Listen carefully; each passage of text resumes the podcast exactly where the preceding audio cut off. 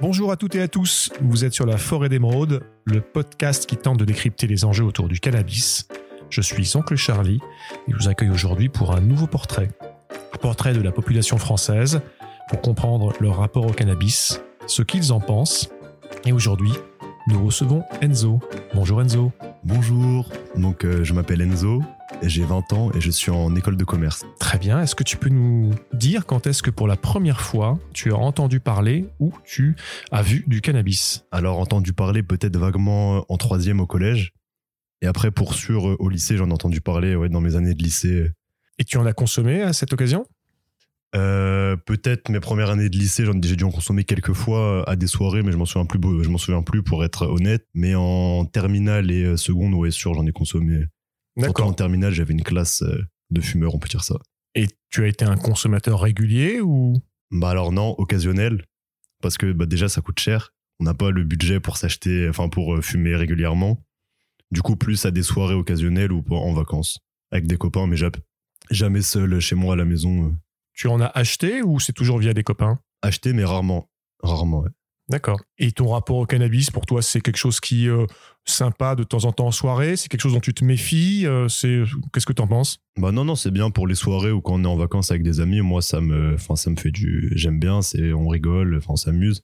Mais après, je sais pas, j'ai jamais essayé d'en fumer régulièrement tous les jours à la maison, donc je pourrais pas vous dire euh, D'accord. de ce point de vue-là. Et tu en as parlé à tes parents de ça ou c'est un sujet tabou à la maison? Bah si, mais enfin je fume pas devant eux, je vais pas leur dire, euh, enfin j'en parle, mais bon pas, je leur dis pas au dîner, oui euh, tiens je vais fumer mon petit joint après manger, voilà quoi. Donc tu n'en as jamais parlé à tes parents? Ah, si si si, bah ils savent que je fume occasionnellement, mais occasionnellement quoi. D'accord. C'est pas un sujet tabou? Hmm, non. D'accord. Est-ce que tu as, Enzo, des gens dans ta famille qui consomment du cannabis? Alors euh, j'ai mon beau-père qui consomme oui effectivement du, du cannabis à la maison, ça je sais on en parle.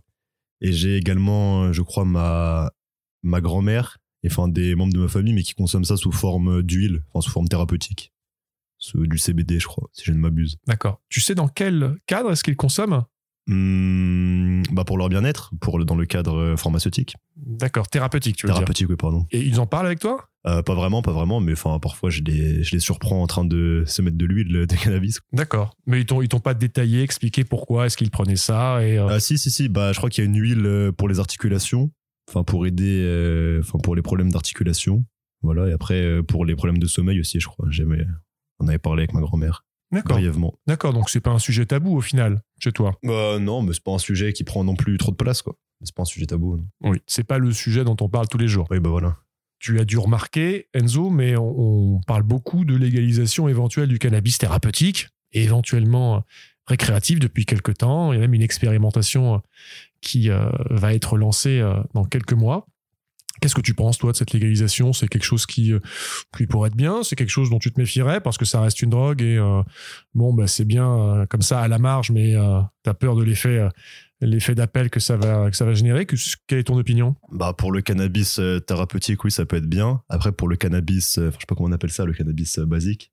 Récréatif. le cannabis récréatif. Bah, en tout cas, moi, pour ma tranche d'âge, enfin, les jeunes dans la vingtaine, c'est pas compliqué de se procurer du, du cannabis, même pour les jeunes en général. Du coup, ça va pas changer grand chose. Je pense que ça soit légalisé. Après, oui, c'est surtout pour le cannabis euh, thérapeutique. Ok, donc pour toi, ça peut être bien pour les bienfaits thérapeutiques constatés. Pour le récréatif, finalement, ça change pas la situation Bah que tu ouais. vis aujourd'hui. Ouais, ça change pas. Et tu trouves qu'il y a assez d'informations qui arrivent pour ta classe d'âge sur euh, le cannabis? J'entends par là euh, les bienfaits, les méfaits. euh, euh, attention, surtout pour, euh, pour les jeunes. hein. enfin, on, on le répétera jamais assez à la forêt d'émeraude. Euh, plus vous pouvez commencer tard, mieux c'est. Euh, plus vous pouvez être accompagné et informé sur les, les, les bienfaits, mais aussi les dangers potentiels du cannabis. Et surtout pour, pour des jeunes, on sait que ça peut avoir un impact assez fort sur leur croissance, sur leur, leur scolarité sur tout un tas de sujets, en fait. C'est pour ça que c'est une population un peu fragile. Tu penses que toi, l'information que tu as reçue via l'école, via ta famille, a été suffisante ou euh, Bah oui, oui, on sait que pour le, enfin, en tout cas, pour, euh, pour les jeunes, le cannabis, faut le, faut avoir le cerveau, un cerveau déjà construit pour pas avoir de séquelles sur le cerveau. Je crois que c'est après 18 ans ou 20 ans. Quelque chose comme ça. C'est ça, oui, vers 20, 21 ans, 22 Voilà, ans. voilà. Moi, du coup, moi, euh, je suis dans la tranche d'âge apparemment, donc ça va. Mais oui, on a des préventions. Enfin, on en a une, je crois, au lycée, sur, euh, mais pas que le cannabis, hein, sur le cannabis, l'alcool, euh, enfin tout ça. Et oui, bah, ils expliquent surtout les, les mauvais points qu'il faut éviter ça, etc. Mais après, on n'a pas vraiment, bah, on se renseigne sur Internet, etc. Mais dans le, dans le domaine scolaire, euh, bah, on n'a pas vraiment de, prévention.